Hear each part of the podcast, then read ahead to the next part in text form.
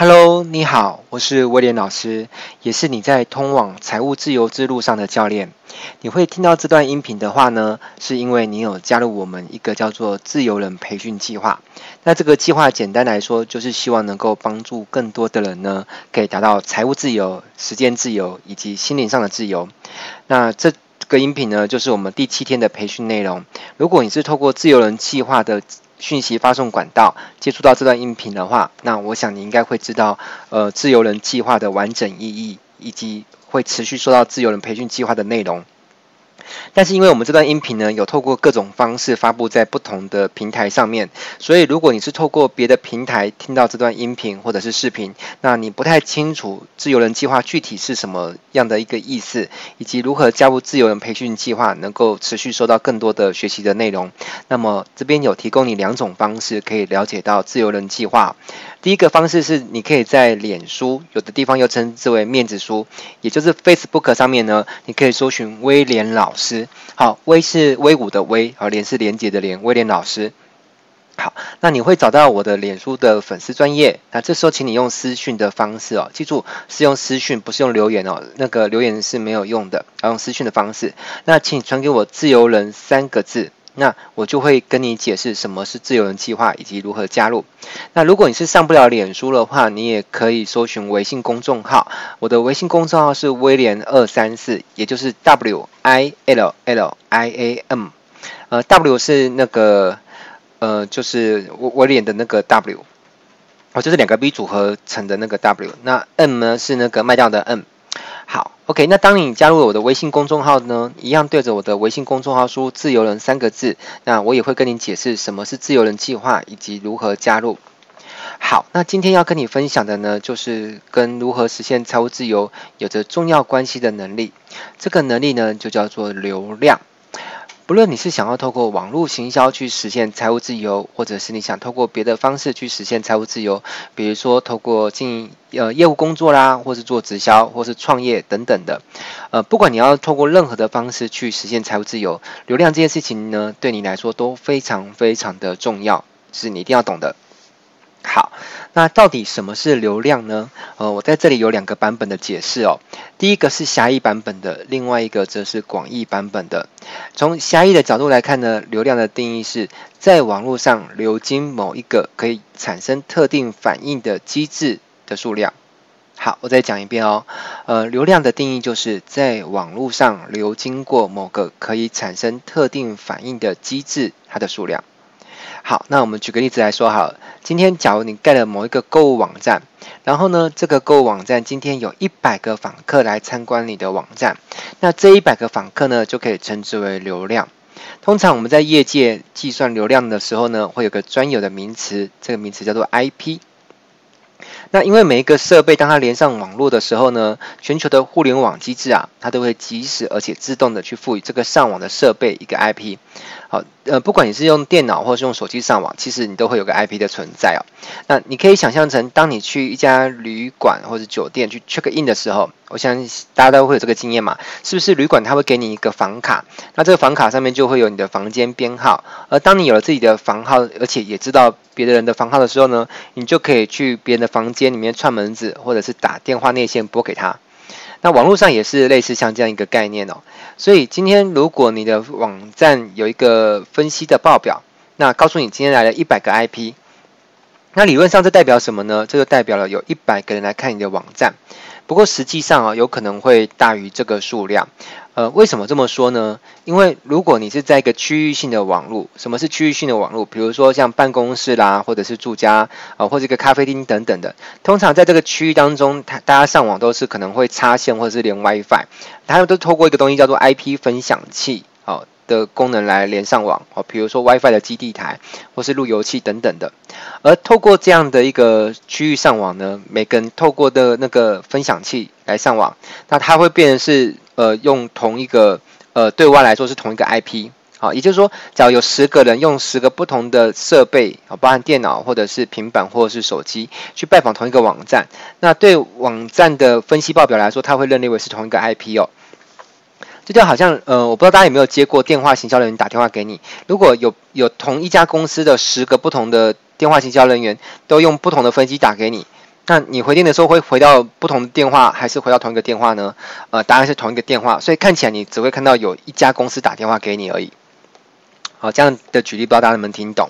好，那在这边需要留意一件事情哦。呃，我们刚刚讲说流量它的计算方式是 IP，但是在某些情况之下呢，我们会有另外的名词来去描述它。这个名词可能是 GB，是 Gigabytes。举例来说，当你需要建立一个网站的时候呢，通常你会需要租一个空间来存放这个网站运作的时候所需要用到的档案。那像这样的服务，通常又称之为虚拟主机，又叫 colocation。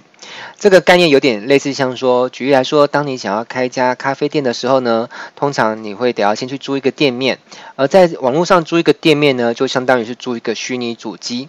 而当你找到虚拟主机的供应商的时候呢，他会提供一个规格表给你。好，这个规格表上面就会提到说每个月的流量限制，通常都是用 GB 做计算。好，也就是每个月透过租给你这个主机呢，被浏览以及下载资料的上限。呃，因为啊，每当一个访客来到你这个网站，不论他是阅读流量、呃阅读文字，或者是观看图片，或者是聆听音乐，或是欣赏影片，都会使得这个网站上面的档案呢产生被读取的行为。而主机商通常都会设计在不同的方案当中呢，各自都有它的流量上限。当你超过流量的时候呢，就必须要再去加购流量，否则你的网站就无法被拜访了。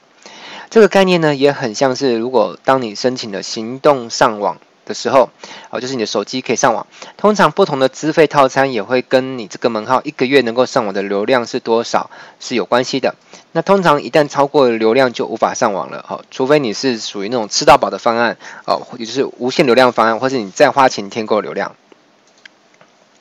好，那以上当我们理解完呃狭义的流量定义之后，接下来我们要来探讨一下。那什么是广义的流量呢？呃，我们在这里对广义的流量下一个定义哦。呃，当有某一个群体会受到一个特定的因素的驱使，使得这个群体在移动的过程当中呢，会经过某个可以与其反产生互动反应的地带，而移动过这个地带的数量呢，我们就把它称之为流量。好，我再解释一遍哦。好，当有某一个群体会受到一个特定的因素的驱使。而使得这个群体在移动的过程当中呢，会经过某一个可以与其产生互动反应的地带，而经过这个移地带的移动过去的数量呢，我们就把它称之为流量。呃，听完有没有觉得好像听不太懂？好，呃，闽南语叫做雾煞煞。好，没有关系，那让我来举个例子，你应该就会懂了。当有一个人他想要从某个地点移动到另外一个地方的时候呢，基于呃速度的需要或者是机动性的的需要，呃就是这样的一个因素的驱使哦，他有可能会选择开车上高速公路。那所以高速公路上面是就很多的车子在流动，那这就是一种流的流量嘛，好，因为它基由某个因素的驱动，所以它会经过某个地带，好，所以叫车流量。那至于这呃车子在高速公路上面可以产生什么互动反应呢？当然是有的，而且不但有，而且还蛮多的。举例来说，当车子经过收费站，呃，以前叫收费站，后来在台湾很多高速公路都改完叫做 ETC 哦，好，就是经过的时候它会被某个电子感应器感应到，并且收费。好，那这就是这种反应。呃，除此之外，当车子经过休息站的时候，他可能会停下车进去消费一番，这也是一种反应。那高速公路旁边还会有大型的那个看板广告，也就称之为 T 坝。那车上的人可能会因为看到广告而去产生后续的消费行为，那这也是一种互动反应。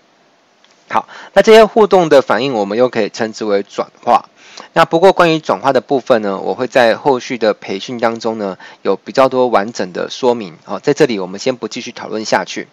好。那除了我们刚刚所讨论到的车流量之外，还有很多东西都可以被称之为流量哦。哦，举例来说，假如有一条街道，那这条街道上面行进的路人很多，你在这边开店的话，就会有比较有机会有很多的过路客进来消费，那这也是一种流量，我们就把它称之为人流量。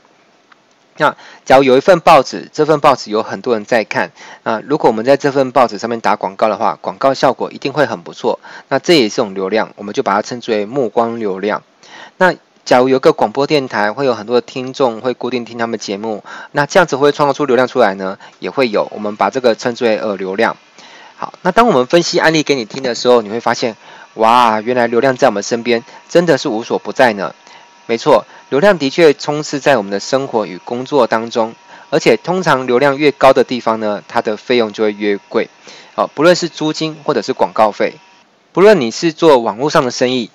还是做实体的生意，只要你有办法创造出很高的流量经过你，那你的生意几乎就已经先成功一半了。甚至哪怕你本身没有任何的产品，也没有任何的服务，但是你在网络上或者是实体上能够拥有一个很高流量的地方，那么你也可以把那地方做出租，赚取广告费，哦，或者是成为一个可以跟别人合作的资源。OK，那当我们在今天的培训当中已经初步的了解了流量的定义之后，在明天的自由人培训当中呢，我会继续针对网络流量的部分呢，深入的跟你探讨下去，让你可以更加的明白流量是怎么来的，以及有哪些种类、哪些方法可以去创造流量。好，那我是威廉老师，我们明天的培训再见喽，拜拜。